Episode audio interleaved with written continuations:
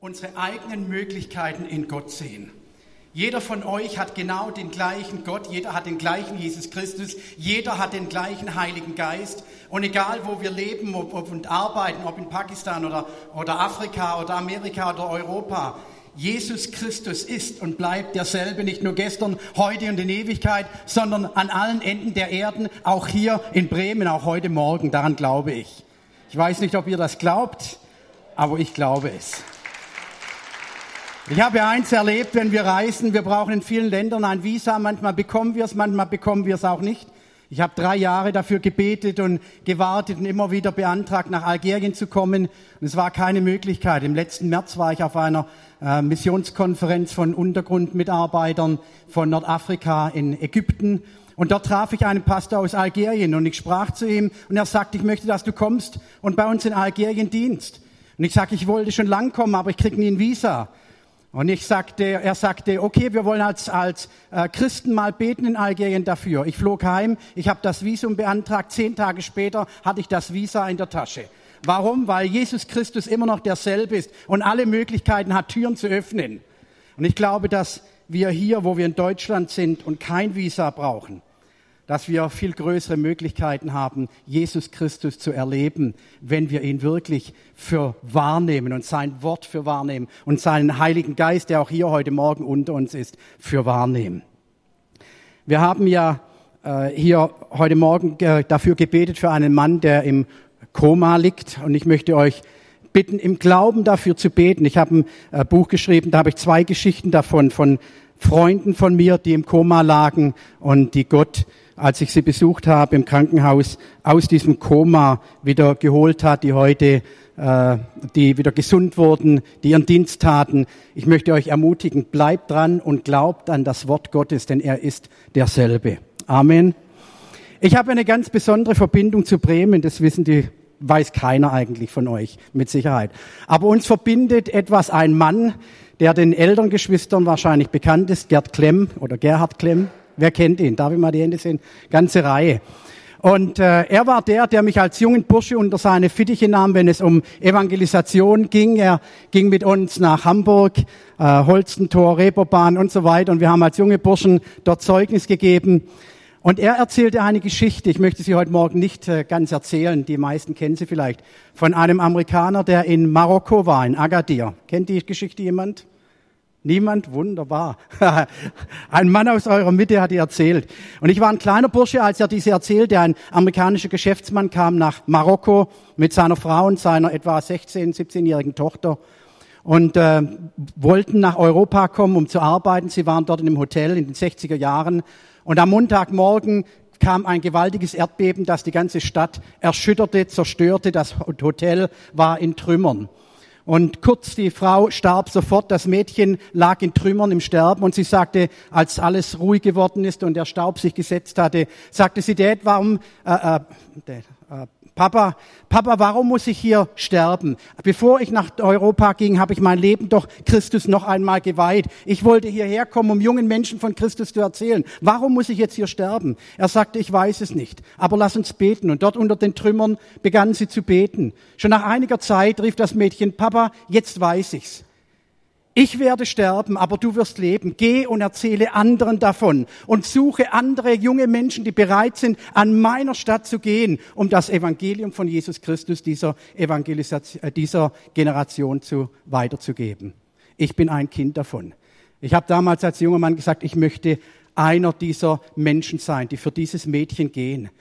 Und ich möchte euch ermutigen heute, seid bereit, anstatt dieses Mädchens und im Grunde genommen an Christi Stadt hinzugehen, um Botschafter für ihn zu sein, dieser Generation das Evangelium zu bringen. So, das ganz kurz, das verbindet mich mit Bremen. Also ihr habt auch hier von Bremen Früchte in der ganzen Welt, von denen ihr noch gar nichts wisst. Ich möchte mit euch ein Wort lesen. Es ist ein längerer Abschnitt, tut mir leid, aber ich möchte ihn unbedingt lesen, weil mir der Zusammenhang hier sehr wichtig ist. Wir lesen aus dem 1. Samuel 9. Wir stehen dazu auf. 1. Samuel 9, die Verse 1 bis 10. Ihr werdet sagen, was hat das mit Advent zu tun? Ihr werdet es irgendwann zwischendurch entdecken. 1. Samuel 9, 1 bis 10, da heißt es, und es war ein Mann von Benjamin, sein Name war Kisch, ein Sohn Abils, des Sohnes Zeros, des Sohnes Bechorats, des Sohnes Afiachs, des Sohnes eines Benjamiters, ein angesehener Mann. Und er hatte einen Sohn, sein Name war Saul, jung und stattlich, und niemand von den Söhnen Israel war schöner als er. Er war einen Kopf größer als alles Volk. Und die Eselinnen des Kisch, des Vaters Sauls, waren verloren gegangen. Und Kisch sagte zu seinem Sohn Saul, nimm doch einen von den Knechten mit dir und mach dich auf und geh hin und suche die Eselinnen. Und er zog durch das Gebirge Ephraim und zog durch das Land Shalisha und sie fanden sie nicht. Und sie durchzogen das Land Schalim, aber sie fanden sie da nicht.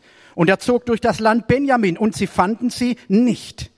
Als sie aber in das Land Zuf kamen, sagte Saul zu seinem Knecht, der bei ihm war, komm, lass uns wieder umkehren, damit etwa mein Vater von den Eslingen ablässt und sich um uns Sorgen macht. Der aber sagte zu ihm, siehe doch, ein Mann Gottes ist in dieser Stadt, der Mann ist sehr angesehen, alles, was er sagt, trifft sicher zu. Lasst uns dahin gehen, vielleicht gibt er uns Auskunft über unseren Weg, den wir gehen sollten.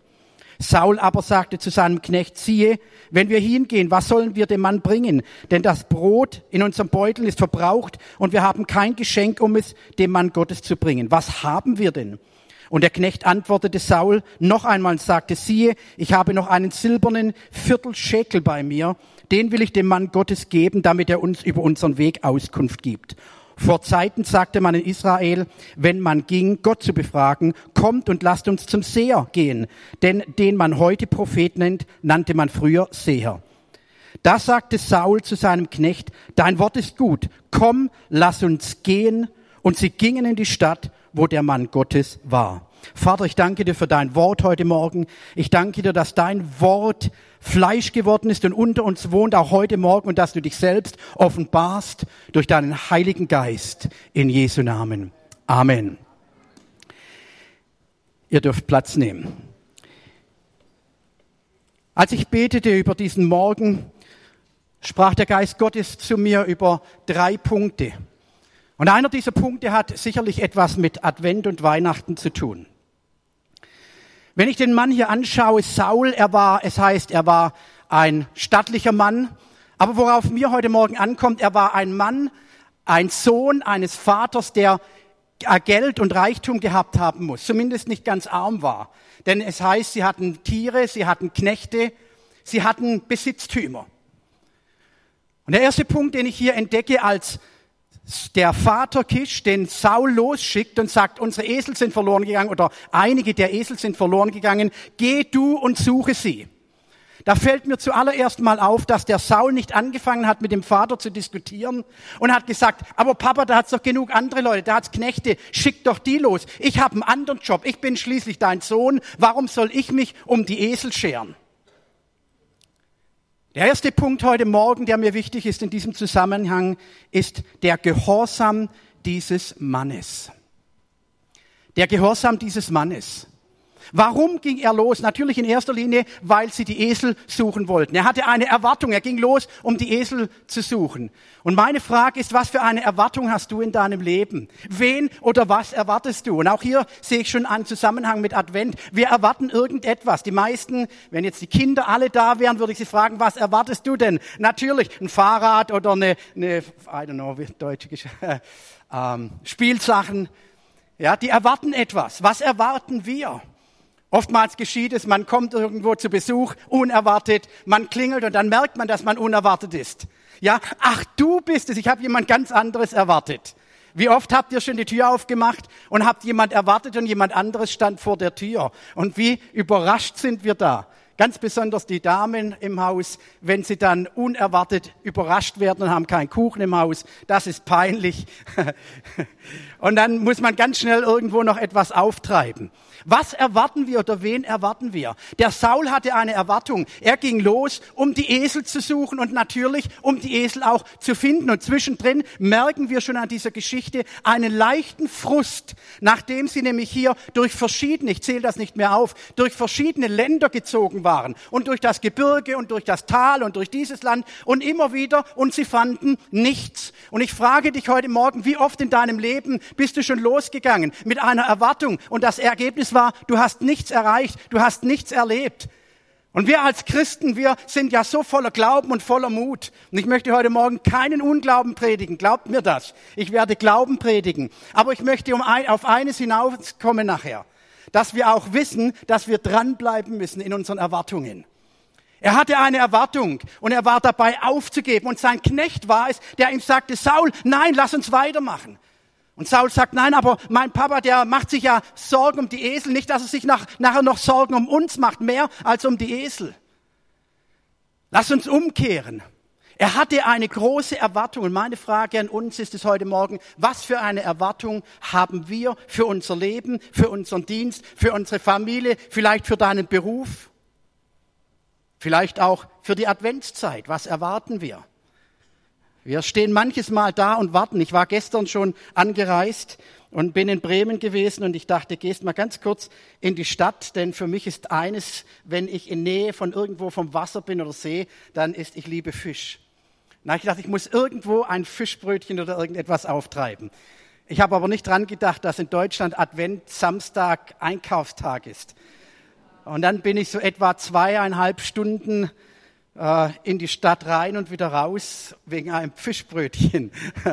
so, ich stand etwa knapp 20 Minuten am Parkhaus, fünf Auto vor mir und jedes Mal die Ampel grün, rot und dann stand man wieder. Ich hatte auch eine Erwartung. Ich erwartete, dass die Ampel bald grün wird. Aber das hatte eine große, eine lange Zeit gedauert und während ich dort stand, wurde mir eins bewusst, wie ungeduldig wir doch oft sind. Wir erwarten etwas, aber es muss jetzt hier gleich sofort geschehen. Saul hatte eine Erwartung, aber er war auch treu. Er war treu in dem, was sein Vater ihm gesagt hatte. Und er hatte Vertrauen zu seinem Vater, dass er ihn nicht irgendwo einfach losgeschickt hat. Und meine Frage im Zusammenhang mit Vertrauen auf Gott zu haben ist, hast du Vertrauen auf Gott? Bist du gehorsam, weil du ihm vertraust? Oder bist du gehorsam, weil vielleicht die Jungen ihre Eltern sie mitgeschleift haben? Bist du gehorsam und vertraust Gott, weil es Tradition bist? Oder warum vertraust du Gott heute Morgen? Warum bist du gehorsam in dem, was du tust? Ich möchte das ganz bewusst hinterfragen. Es geht hier nicht um einen Kadavergehorsam, sondern es geht um einen Gehorsam aufgrund einer Vertrauensbeziehung. Ich fliege sehr viel. Ich denke, dieses Jahr werden es etwa 240 Tage sein, wo ich von zu Hause weg war, unterwegs bin eine lange Zeit und dann fliegt man einige hunderttausend Meilen und ich erinnere mich, als ich als kleiner Junge das erste Mal ins Flugzeug kam, da war das noch anders als heute. Da ging man in die Maschine, der Kapitän saß vorne, die Tür war offen, man konnte hineingehen, der Kapitän hat einem die Sachen erklärt als Kinder. Selbst während dem Flug durften wir nach vorne gehen. Ich erinnere mich noch gut, die Stewardess hatte so zwei, drei äh, Jungs und da war glaube ich auch noch ein Mädchen dabei, mit vorne reingenommen zum Kapitän. Der hat uns alles erklärt. Heute natürlich riesige Sicherheitsvorkehrungen, da hast du keine Chance mehr. Und wenn ich in die Maschine gehe, dann komme ich rein, die Tür ist verriegelt, verrammelt, man setzt sich hinein, dann startet die Maschine und irgendwann auf 30.000 Fuß hört man die Stimme vom Kapitän, hier ist der Kapitän, willkommen an Bord, äh, Sie befinden sich auf dem Flug nach irgendwo hin. Und dann habe ich mir gedacht, wer sagt mir eigentlich, dass der Kapitän da vorne drinnen sitzt? ich habe ihn ja gar nicht gesehen. Ja, vielleicht sitzt er irgendwo in Miami Beach mit dem Joystick und, und steuert die Maschine. Ihr lacht, technisch ist das absolut möglich. Aber wer sagt mir denn, dass der Kapitän die besten Absichten hat? Erst vor einigen Monaten wissen wir von einem Mann, der eine Maschine in Deutschland zum Absturz gebracht hat, weil er krank war. Wer sagt mir denn, dass dieser Mann nicht irgendein emotionales Problem hat? Wer sagt mir, dass er nicht Alkohol getrunken hat? Wer sagt mir irgendetwas über diesen Mann? Ich kenne ihn überhaupt nicht. Und ich setze mich dahin in die Maschine und ich vertraue jemandem, den ich nicht kenne. Und ich frage dich, warum ist es so leicht, einem zu vertrauen, den du noch nie gesehen hast, den du nicht kennst, 30.000 Fuß, zehn, zehn Stunden lang in der Luft sich zu bewegen und nicht Jesus Christus, der dich geschaffen hat, der alles über dich weiß, also für mich muss ich sagen, ist es viel einfacher, Gott zu vertrauen, der mich geschaffen hat, der alles über mich weiß, der mich bis zu diesem Augenblick getragen und durchgeführt hat. Er ist es wert, dass wir ihm unser Vertrauen schenken. Gehorsam, weil ich ihm vertrauen kann, weil ich ihn liebe, weil da eine Beziehung ist. Ich möchte aber auf einen zweiten Punkt hier zu sprechen kommen. Der Saul, wir lesen es hier, er ging von einem Tal zum anderen, von einem Land zum anderen und er hatte Geduld. Er hatte Ausdauer. Er blieb dran, er hielt fest. Auch wenn er zwischendurch umkehren wollte. Er ließ sich von seinem Diener, von seinem Knecht äh, überreden, beeinflussen, motivieren, wie wir es immer neudeutsch auch nennen, nennen möchten.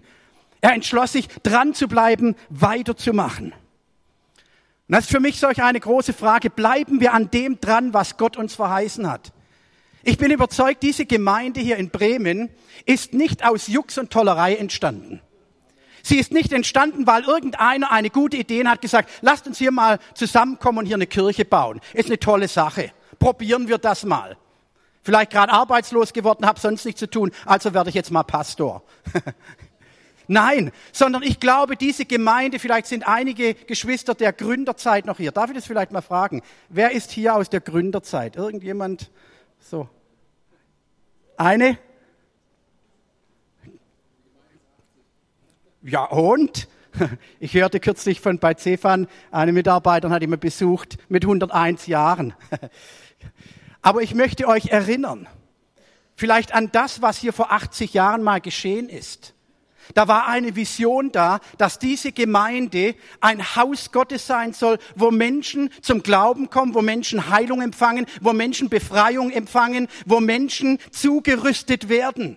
Das glaube ich. Und ich bin sicher, wenn wir in der Hierarchie oder wie sagt man, der History, in der Geschichte dieser Gemeinde stöbern würden, würden wir genau das finden. Und ich möchte euch daran erinnern, diese Gemeinde hat einen Auftrag in Bremen. Ihr seid nicht hier, um einfach schön Gottesdienst zu feiern, sondern ihr habt jeder Einzelne einen Auftrag, auch wenn wir ihn heute noch nicht sehen. Ich kann mich erinnern, vor einigen Jahren, ich weiß nicht, zehn Jahre vielleicht her, war ich einmal da, habe in einer Jugendveranstaltung gesprochen, war eine kleine Gruppe junge Leute. Und ich sprach und prophezeite, dass diese Jugend wachsen wird. Und äh, äh, Andi rief mich dann einige Jahre später an und sagt, Sigi, genau das ist geschehen, was du damals gesagt hast. Und ich möchte euch bitten, glaubt dem Wort Gottes, was auch immer er an prophetischer Rede, an Verheißungen gegeben hat für die Gemeinde, haltet daran fest. Gebt nicht auf, lasst nicht los. Wir lassen oft zu schnell los. Ich war als äh, vor einigen Monaten mit meinen zwei Töchtern, die noch bei uns leben. Ich habe vier Kinder, vielleicht wer mich nicht kennt. Vier Kinder, zwei Amerikaner, zwei Deutsche, alle von der gleichen Frau. Und äh, eine Tochter ist in Namibia, in Afrika Missionarin, ein Sohn lebt in Frankfurt und zwei Töchter sind bei uns in den USA. Und wir gingen so hiken in State Park und da war so eine, ah, ich habe das nachgelesen, wie es deutsch heißt. Affenschaukel, ist das richtig? Ist so ein Klettergerüst, für die, die es nicht kennen, hat verschiedene Stangen und man schwingt sich dann von einer Stange zur nächsten. Und meine Töchter wollten das machen, haben es dann gemacht, haben sie gesagt, Dad, du musst das auch unbedingt machen. Ich habe gesagt, ich nicht, niemals, bin zu alt dafür. Doch, du musst das auch machen. Ach, du kannst das nicht, hat die Jüngste dann gesagt. Na, da hat sie meinen Nerv getroffen. Kann ich, gibt's nicht. Dann bin ich alter Kerl, habe mich darauf gestellt und habe gedacht, na ja, das ist ja ganz einfach. Ich habe mich auf die erst, an die erste Stange geworfen, wollte an die zweite, das war zu weit, das war zu schwer und plumps saß ich unten am Boden. Da haben sie gelacht. Da ich gedacht, das gibt es nicht. Aufgeben kenne ich nicht. Also noch einmal habe ich mich wieder an die erste Stange geschwungen, dann mit ah, geworfen oder whatever. Dann die zweite Stange, dritte Stange und so weiter. Ich habe es geschafft. Ich habe es geschafft. Aber am nächsten Morgen stand ich auf. Ich sag zu meiner Frau, irgendwas stimmt nicht. Irgendwas stimmt nicht. Ich glaube, ich habe mich verzerrt. Da habe ich eins gemerkt, es hat geschmerzt, wenn man es nicht gewohnt ist. Aber dann, an diesem Morgen sprach der Geist Gottes zu mir. Genau über diesen Punkt. Oft geben wir zu früh auf. Und ich sage euch, und ich möchte hier nichts verheimlichen, manchmal schmerzt es auch. Wir müssen uns manchmal ausstrecken danach. Wenn wir nur dastehen, geschieht nichts. Bei uns ist es oft so, dass wir zu leicht aufgeben, weil man sich ausstrecken muss. Und wenn du die Gabe Gottes, die Kraft Gottes empfangen möchtest, dann strecke dich einfach danach aus, denn sie ist da, die Kraft Gottes für dich. Aber manchmal müssen wir einfach dranbleiben, ausharren, festhalten und wir werden die Verheißungen Gottes in unserem Leben erleben und erfahren. Ausdauer zu haben. Ich war in einer Jugendveranstaltung vor einigen Jahren in Süddeutschland und am Schluss beim Altarruf viele Menschen da vorne und ein junger Mann kam nach vorne ganz begeistert und er sagte, oh, ich weiß ganz genau, was Gott mit mir vorhat und ich möchte unbedingt jetzt sofort losgehen. Ich habe mich gefreut und habe gedacht, mal sehen, was du von dem jungen Mann hörst. Und das ist ja toll. Ein Jahr später kam ich in die Gemeinde, war ein normaler Gottesdienst. Und ich dachte, ich bin mal gespannt, ob ich von dem jungen Mann etwas höre, was er denn so erlebt hat. Ich sah ihn nirgends. Und erst gegen Schluss des Gottesdienstes sah ich ganz hinten in der letzten Reihe einen Mann. Ich dachte, das kann er nicht sein. Der saß so zusammengekauert da, Kopf nach unten. Ich habe gedacht, kann das sein? Ich sah ihn nicht richtig. Nein, das kann nicht sein, weil das war ein feuriger junger Mann. Und dann aber zum Schluss war ich sehr sicher, das war er. Und als es dann zum Ende ging, dann rief ich ihn nach vorne, sag ich, komm, komm, komm mal nach vorne, ich möchte mit dir sprechen. Ich sprach ihn an, sag ich, kennen wir uns nicht? Ja. Sag ich, was ist denn geschehen? Erzähl mir. Ja, weißt du, also ich habe angefangen, aber dann, dann gab es irgendwelche Schwierigkeiten und ich habe gedacht, das ist nichts. Meine Freunde haben gesagt, haben wir dir gleich gesagt, das sollst du nicht machen, das ist nichts für dich. Dann habe ich gedacht, ich probiere mal was anderes. Ich habe mich da 90 Grad gedreht, habe was anderes versucht. Dann kamen finanzielle Herausforderungen. Ich habe gedacht, das schaffst du finanziell nicht. Habe mich wieder umgedreht, nochmal 90 Grad Lange Rede, kurzer Sinn. Äh, viermal im Kreis gedreht. Nach einem Jahr stand er genau am gleichen Platz. Warum? Weil er nicht Ausdauer hatte, das zu tun, was Gott ihm gesagt hatte. Zu früh aufgegeben. Und wie oft stehen wir als Einzelne in unserer Familie am gleichen Platz und kommen nicht weiter, auch in der Ehe. Ich erlebe das immer wieder. Junge Ehen, paar Jahre verheiratet, scheitern, weil sie sagen, also wir stehen immer noch am gleichen Platz in unserer Beziehung. Warum? Weil man nicht bereit ist, weiterzugehen, weiterzuarbeiten, dran zu bleiben an dem, was Gott uns verheißen hat. Wir haben eine Berufung als Einzelne, als Gemeinde und wir sollen festhalten an dieser Berufung, die der Herr uns gegeben hat. Denn es sagte mal jemand, es kommt nicht auf die Geschwindigkeit drauf an, mit der ich losrenne, sondern es kommt auf die Richtung darauf an, in die ich gehe. Und ich frage dich heute Morgen, in welche Richtung gehst du? Gehst du in die richtige Richtung oder rennst du nur schnell? Ich bin ein Mensch, der, der liebt Pace, der liebt Geschwindigkeit. Ich liebe Deutschland, schon allein wegen der Autobahn. bin ich ganz ehrlich, also es ist schön, wenn man mal so alleine auf einer dreispurigen Autobahn unterwegs ist und dann auch ein entsprechendes Auto hat, das habe ich nicht immer. Aber dann kann man es mal richtig laufen lassen. Aber mir ist es auch schon mal passiert und dann freust du dich, du kommst auf die Autobahn und du rast so richtig los und denkst du, wow, falsche Richtung, Mensch, ich bin falsch abgebogen. Dann fährst du zehn Kilometer in die falsche Richtung, bis du wieder runterkommst. Was hast du gewonnen? Überhaupt nichts, du hast 20 Minuten verloren. Und so rennen wir im Leben oft los und achten nicht darauf, was die Richtung Gottes für unser Leben ist. Hauptsache schnell, Hauptsache alles jetzt sofort. Ausharren, dranbleiben, warten, bis es geschieht. Warten heißt auch erwarten in dieser Adventszeit. Ankunft, wir warten ja, wir erwarten, erwarten wir, wir haben es heute Morgen schon gehört, erwarten wir nur Weihnachten, im Englischen Christmas oder Christ oder Christus. Nur Weihnachten oder Jesus Christus. Wenn ich heute mit Menschen spreche und auch viel mit Christen rede über die Situation, das allererste, was ich in der Regel zu hören bekomme, ob am Telefon, ob am Skype, am E-Mail, am Facebook. Man beschäftigt sich heute doch in 99 Prozent mit Asylanten, mit Migranten, mit Kriegen, mit Bomben, mit Terror und vielleicht noch nicht mal ein Prozent mit dem, was eigentlich, wofür das alles Zeichen sind. Wir lesen in der Heiligen Schrift, wenn dies alles geschieht, dann erhebt eure Häupter, denn mein Kommen ist nahe. Jesus Christus kommt wieder. Lasst uns doch mal wieder anfangen, über das Thema zu reden. Denn all die Dinge, die wir erleben, sind natürlich wichtige Themen. Aber der Punkt obendrauf, das i-Tüpfelchen über dieser ganzen Situation, ist die Wiederkunft Jesu Christi, die wir erwarten. Ich habe es vor ein paar Tagen gepostet auf meinem Facebook. Ich wurde erst kürzlich daran erinnert. Als kleiner Junge, ich weiß nicht, vier Jahre, fünf Jahre alt, wir wohnten in einem Gemeindehaus in Süddeutschland. Unten war der Gottesdienstraum, im ersten Stock war der Verlag Johannes Fix oder, oder Karl Fix damals, Fix Verlag. Im zweiten Stock wohnte er, der Gründer der Volksmission, und wir wohnten im dritten Stock, hatten wir so eine Zwei-Zimmer-Wohnung, drei Kinder. Und Donnerstagabend war Bibelstunde. Und meine Eltern gingen natürlich in die, in die Bibelstunde, meine Geschwister durften mit, ich war der Jüngste, ich durfte nicht mit. Ich musste oben schlafen. Zumindest habe ich so getan, als ob. Ihr wisst es alles, wie das ist als kleiner Junge. Und dann kannte ich natürlich den Gottesdienstablauf auswendig. Ich meine, ich hörte durch das Treppenhaus, die Türe war nur angelehnt, ich hörte das Eröffnungslied, da war noch ein richtiger Rhythmus drinne. Man hörte das Gebet, dann hörte man die Predigt, dann hörte man noch ein Gebet, dann hörte man den Abschlusschorus, den man sang. Und dann wusste ich, jetzt ist der Gottesdienst zu Ende, jetzt muss ganz schnell markieren, also Augen zu und so tun, als ob. Und an einem, an einem Donnerstag, ich lag dort in meinem Bett, ich hörte die Predigt und auf einen Schlag war es totenstill. Ich hatte einen Schock bekommen, eine Panik. Ich sprang in meinem Schlafanzug aus dem Bett raus, ging die Holztreppe da runter, hat geknarrt. Und ich ging an die Saaltüre zum Gemeindesaal und in dem Augenblick, wo ich sie öffnen wollte, begann die Gemeinde den Abschlusschorus zu singen. Ach, was für eine Erleichterung. Ihr glaubt nicht, was das ein schöner Chorus war. Warum? Ich hatte Angst gehabt, die Entrückung hatte stattgefunden und sie war ohne mich stattgefunden. Warum? Weil für uns das solch eine Realität war. Jesus Christus kann jeden Augenblick wiederkommen. Bin ich dabei? Und sie waren einfach stille geworden zum Gebet. Ich weiß nicht bis heute nicht aus welchem Grund. Ich wollte es auch nicht mehr wissen. Aber ich wollte eines wissen ab diesem Zeitpunkt. Ich will dabei sein. Ich will nie wieder Angst oder Panik haben, dass Jesus kommt und ich bin nicht dabei. Ich habe eine Erwartung. Jesus kommt und ich werde dabei sein.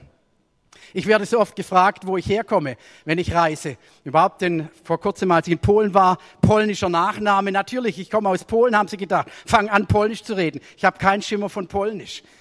Ich weiß nicht, wo der Name herkommt, bin ehrlich. Ich bin in, in, Deutschland geboren, wir haben als Missionare in Dubai gelebt, ich bin in Kanada aufgewachsen, wir äh, leben in Amerika und ich reise hauptsächlich jetzt in Nordafrika. So, ich weiß wirklich nicht genau, wo ich herkomme, aber ich weiß eines, ich weiß, wo ich hingehe. Ich frage dich, weißt du, wo du einmal hingehst, wo du einmal sein wirst, wenn Jesus wiederkommt? Ich bete, dass wir heute Morgen mit dieser Gewissheit hinausgehen. Advent bedeutet für mich nicht irgendetwas warten. Ich habe eine Erwartung. Ich habe eine Erwartung, dass der König kommt. Ich habe eine Erwartung, dass das in mir geschieht, was er verheißen hat. Und ich halte daran fest. Ich möchte aber hier noch mal ganz kurz zurückkommen auf den dritten Punkt. Der erste war Gehorsam. Der zweite war Ausdauer. Der dritte Punkt, den wir hier bei Saul sehen, er hatte sein ganzes Herz dort hineingegeben. Und zwar erst, nachdem etwas geschehen ist. Wir kennen die Geschichte, er ging zum Samuel, Samuel salbte ihn und dort lesen wir einen fantastischen Vers. Dort heißt es, 1. Samuel Entschuldigung, 1. Samuel 10, Vers 9. 1. Samuel 10, Vers 9. Und es geschah, als er sich umwandte, um von Samuel wegzugehen, da gab Gott ihm ein anderes Herz und alle diese Zeichen traten an demselben Tag ein. Er ward losgezogen, um Esel zu suchen und dann salbte der, Saul, der Samuel ihn mit Öl. Und bis dahin ist nichts geschehen. Aber hier lesen wir etwas. In dem Moment, als er sich umkehrte, nämlich gehorsam dem zu folgen, was Samuel ihm äh, aufgetragen hatte, in dem Augenblick veränderte Gott sein Herz. Hier kommt die Salbung und die Veränderung und die Erfüllung zusammen. Und das, was damals geschah, glaube ich, kann und wird auch heute noch geschehen. Denn wir können geduldig sein, wir können Glauben haben, aber wir können auch losrennen in unserer eigenen Kraft. Aber hier heißt es, er wurde gesalbt und hier komme ich auf den letzten Punkt heute Morgen. Wir können losrennen, aber wir können auch rennen ohne die Salbung und wir werden Schiffbruch erleiden.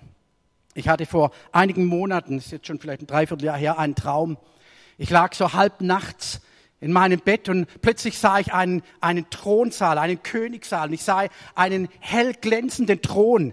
Ich konnte nicht sehen, wer darauf saß, aber es war mir klar, das war der Thron Gottes. Und ich sah, wie Menschen hinzugingen und ich sah, wie es um die Salbung ging, die Zurüstung, die Ausrüstung, die wir brauchen. Und ich sah einen Menschen auf diesen Thron zugehen.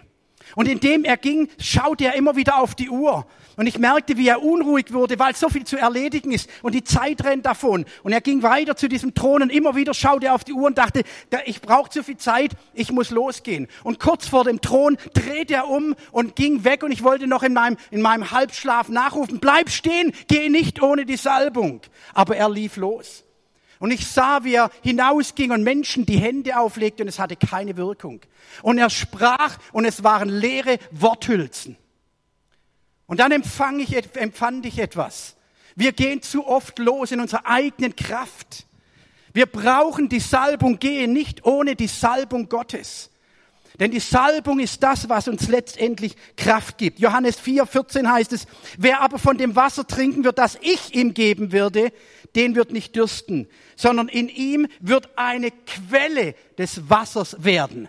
In ihm, aus dir wird eine Quelle lebendigen Wassers sprießen. Wann? Wenn du selbst von diesem Wasser getrunken hast, wenn du selber erfüllt bist mit dieser Kraft. Johannes 7, 38. Wer an mich glaubt, wie die Schrift gesagt hat, aus seinem Leib werden Ströme lebendigen Wassers fließen. Aus deinem Leib, nicht dem Leib eines anderen. Wir können uns nicht darauf verlassen, dass wir am Sonntag einen Pastor und Älteste und Co-Pastor und Mitarbeiter haben. Am Montag bist du gefragt im Alltag.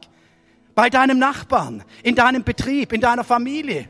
Da bist du gefragt und du kannst es nicht alleine schaffen. Du brauchst die Kraft Gottes, die Kraft des Heiligen Geistes, durchzuhalten, dran zu bleiben.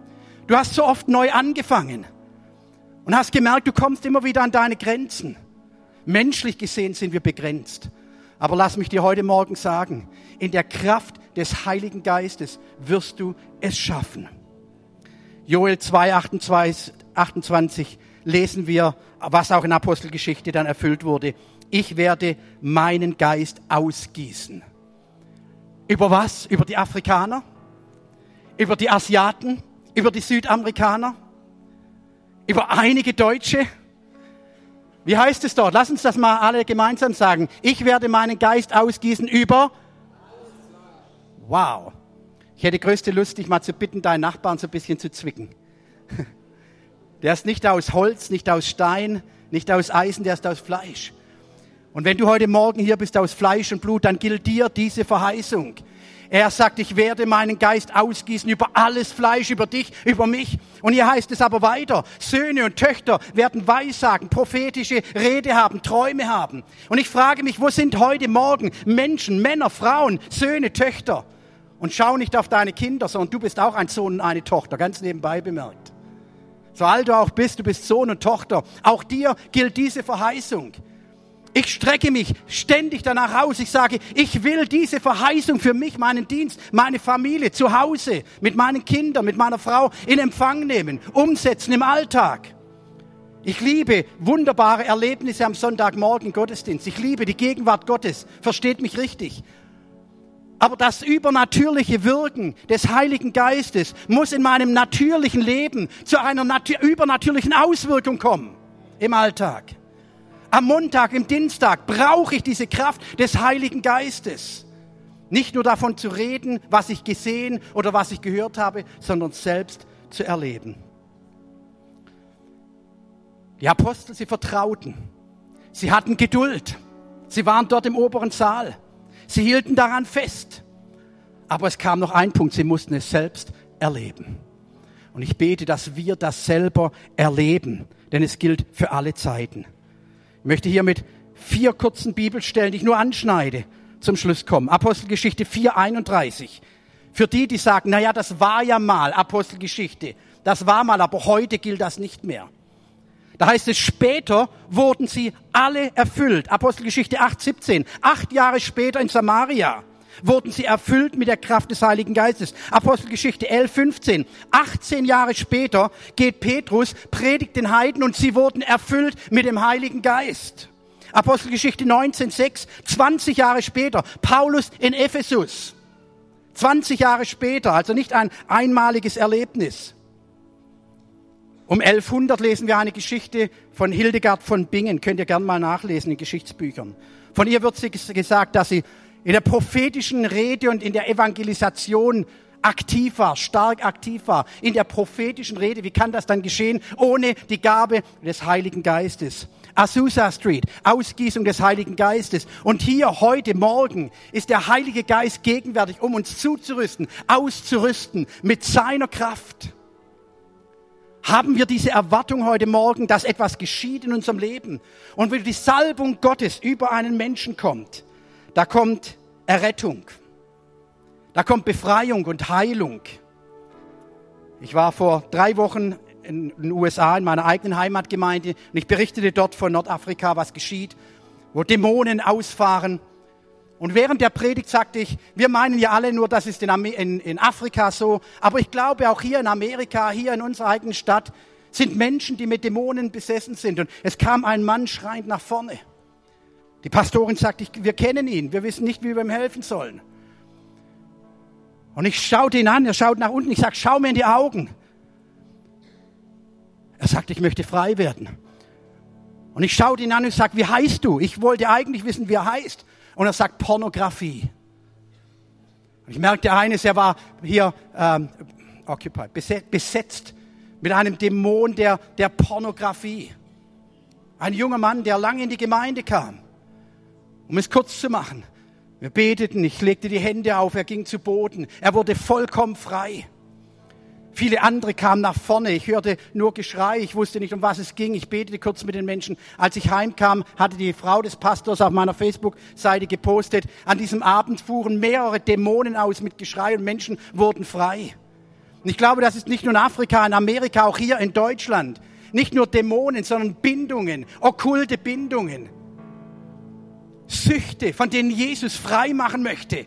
Du hast mit deiner eigenen Kraft probiert, aber das Wort Gottes sagt, die Salbung zerbricht das Joch. Auch heute Morgen die Salbung des Heiligen Geistes. Menschen kommen mit einer Belastung. Sie kommen in den Gottesdienst und sie legen ihr Joch zu Füßen des, des Kreuzes. Sie erfreuen sich in der Gegenwart Gottes. Sie genießen diese Freiheit und dann wird das Amen gesprochen. Sie nehmen das Joch wieder auf und sie marschieren nach Haus. Aber es heißt in seinem Wort, die Salbung zerbricht das Joch. Und ich sag dir, du kannst kein Joch mehr auf die Schulter legen, das zerbrochen ist in zwei Teilen. Es rutscht dir förmlich von den Schultern. Und ich glaube, heute Morgen ist der Heilige Geist hier, um dir neue Kraft zu geben, um mit seinem Geist in dein Leben hineinzukommen, um alle Gebundenheiten zu brechen, um dich auszurüsten mit Kraft, mit Vollmacht, auch zum Zeugendienst im Alltag, damit du festhalten kannst, damit dein Herz verändert wird. Denn es heißt hier in seinem Wort, dass das Herz verändert wurde, nachdem er gesalbt wurde und er sich umkehrte. Ich bete, dass du heute Morgen dich salben lässt, dass du umkehrst und dein Herz wird verändert und du kannst ihm mit ganzem Herzen dienen. Vater im Himmel, ich danke dir für diesen Morgen. Ich danke dir, dass du hier bist, Menschen auszurüsten, zuzurüsten. Dass wir nicht nur Advent in einem Kalendertag feiern, Heiliger Geist, ich bitte heute Morgen, dass du uns Christus vor Augen führst als den, der wiederkommt in Herrlichkeit. Ich bete, dass kein Mensch hier diesen Saal verlässt, ohne die Gewissheit zu haben, ich werde einmal bei Christus im Himmel sein. Meine Schuld, meine Sünden sind vergeben, weil er am Kreuz für mich starb, sein Blut mich gereinigt, mich befreit hat. Shura basikoro lobo kera la mandia siria mandia sendi. Ore basikoro lobo shekara la mandia sendi. Geist Gottes, ich danke dir, dass du hier bist heute Morgen. Geist Gottes spricht zu mir über ein Ehepaar, das durch eine Krise geht hier. Ich werde erinnert an das, was ich vorhin selbst sagte. Ihr fühlt euch, als wenn ihr in einem Schlick stecken geblieben seid, nicht weiterkommt. Und ich sehe, wie ihr in, in so einer Art Treibsand steckt. Und jeder den anderen noch runterdrückt, anstatt Hilfe zu suchen. Und ich sehe, wie Christus seine Hand ausstreckt und euch beide herausziehen möchte. Die Kraft Gottes ist hier heute Morgen, um zu retten, um zu befreien, um wiederherzustellen, um euch auf einen festen Grund zu stellen. Seine Verheißungen bleiben in Ewigkeit.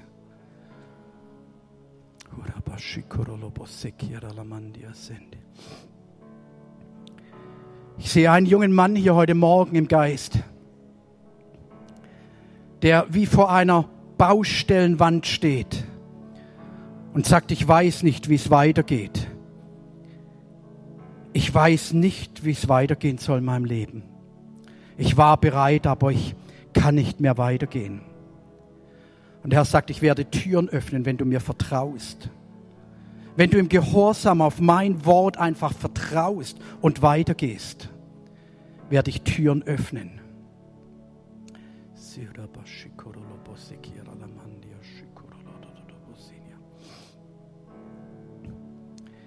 Ich sehe ein, ein Ehepaar, zu dem Gott vor langer Zeit gesprochen hat, über einen Dienst, eine Berufung ausgesprochen hat. Dies ist keine prophetische Rede über deinen Dienst, sondern es ist eine Bestätigung dessen, was Gott euch vor langer Zeit schon gesagt hat. Aber es ist wie wenn Schutt sich aufgehäuft hat und diese Verheißung Gottes zugedeckt hat. Und ich sehe, wie ihr kraftlos geworden seid. Am Anfang habt ihr versucht, all den Schutt ständig wegzuräumen. Und dabei seid ihr müde geworden. Und der Herr spricht, meine Kraft wird über euch kommen. Meine Kraft wird über euch kommen.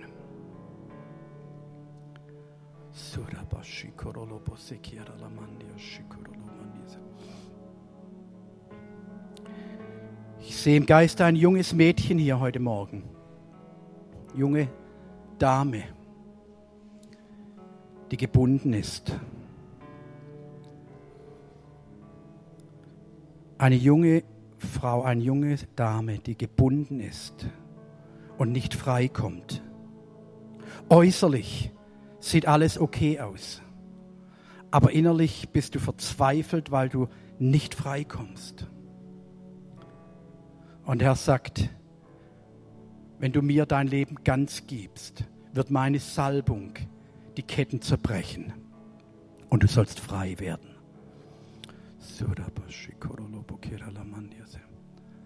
Lass uns alle einmal aufstehen. So es euch möglich ist. Lasst uns einige Augenblicke die Augen noch geschlossen halten. Habe ich noch fünf Minuten? Vier Minuten. Aber ich möchte den Gottesdienst nicht beschließen weil ich weiß, dass der Geist Gottes hier ist heute Morgen. Von Anfang der Schöpfung heißt es, und der Geist Gottes brütete über der ganzen Welt. Durch die ganze heilige Schrift, wo immer Wunder geschahen, sehe ich, wie der Heilige Geist am Wirken war. Und so auch hier heute Morgen. Der Geist Gottes ist hier und er will wirken in deinem Leben. Aber ich möchte mich für einen Augenblick den 99 Mal abwenden und dem einen scharf zuwenden. Wenn du hier heute Morgen bist und Jesus Christus noch nicht als deinen persönlichen Retter und Heiland kennst, Gott sandte seinen Sohn, Jesus Christus, der am Kreuz starb und mit seinem Blut den Weg frei gemacht hat, damit du in eine lebendige Beziehung zu einem lebendigen Gott kommen kannst. Deine Schuld, deine Sünde, die auf dir ist, die dich trennt von Gott, die er hinweggenommen hat damit du ein neues Leben beginnen kannst, damit sich dein Leben verändert und Freude in deine Traurigkeit hineinkommt, Hoffnung in die Hoffnungslosigkeit, Heilung in deine zerstörte Seele, Heilung für deine Emotionen. Du kannst es heute Morgen erleben, indem du ganz einfach Ja zu Jesus sagst und sagst, Jesus, Gottes Sohn, komme du in mein Herz.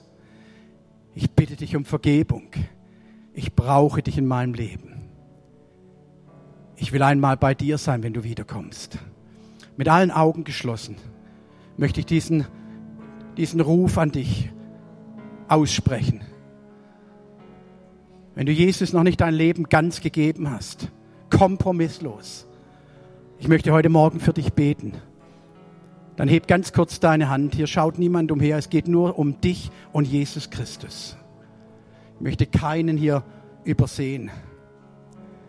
Junge Menschen ohne Kompromisse Christus zu dienen. Ist hier jemand links? Ja, danke schön.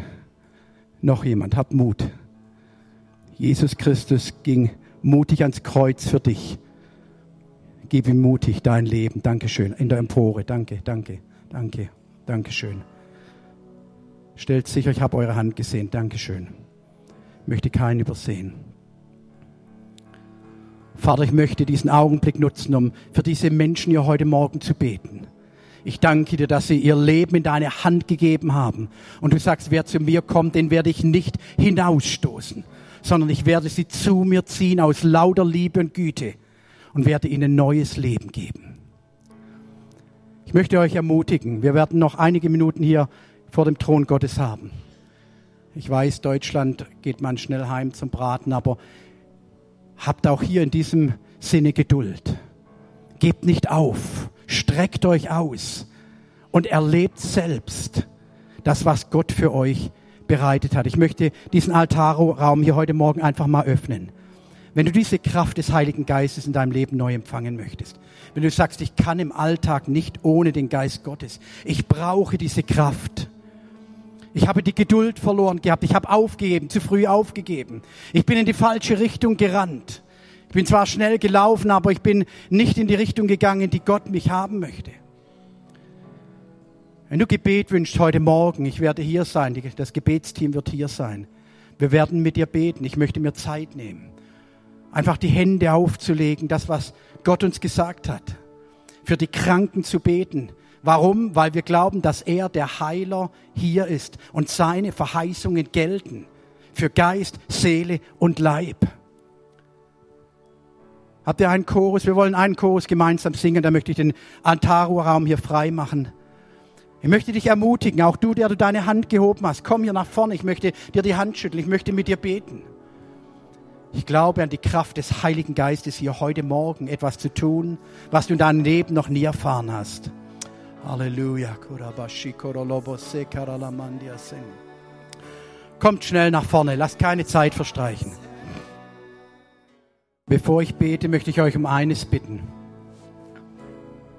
Ich war vor vielen Jahren einmal in einer Leiterveranstaltung und am Schluss waren wir noch so vier, fünf Leute, die zusammenstanden. Ich gesagt, lass uns noch beten.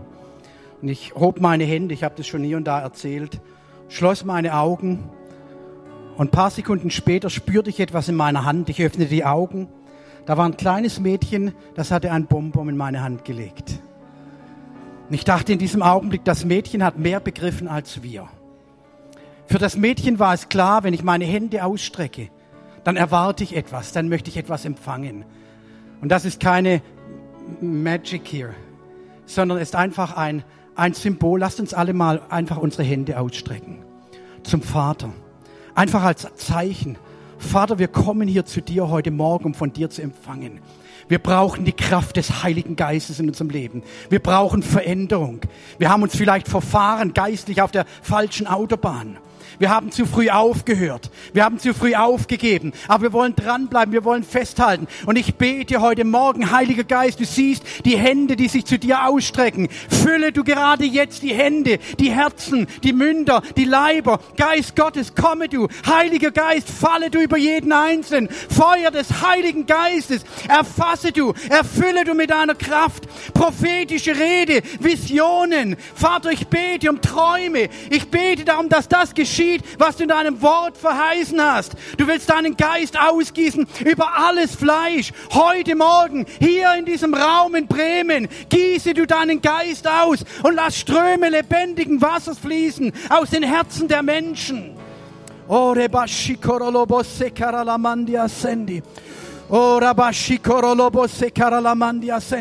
ich sehe in meinem Geist ein Bild, ich sehe, wie ein Strom vom Thron Gottes kommt und er sich ausgießt, ein breiter Strom, der sich aufteilt in viele, viele kleine Ströme und hineinfließt in, in eure Leben. Und wer in eurem Leben äh, an Boden gewinnt, wer steigt wie eine Flut, die mehr und mehr aufsteigt sodass es rausquillt aus eurem Leben. Und wo immer ihr hingeht, da wird es aus eurem Leben herausquellen, heraussprudeln, herausfließen.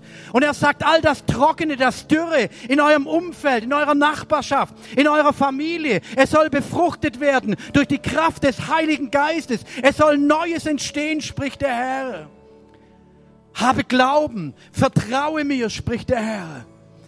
Denn ich werde Ströme lebendigen Wassers fließen lassen. Komm, öffne einfach mal deinen Mund gerade jetzt. Öffne deinen Mund und sage ihm, was du erwartest. Hast du eine Erwartung? Wen oder was erwartest du heute Morgen? Sprich es aus und er wird dir geben, was dein Herz erwartet. Halleluja. Komm, mach deinen Mund auf. Fang an, ihn zu preisen. Fang an, ihm zu sagen, was du erwartest. Die Gebetshelfer werden mit euch beten.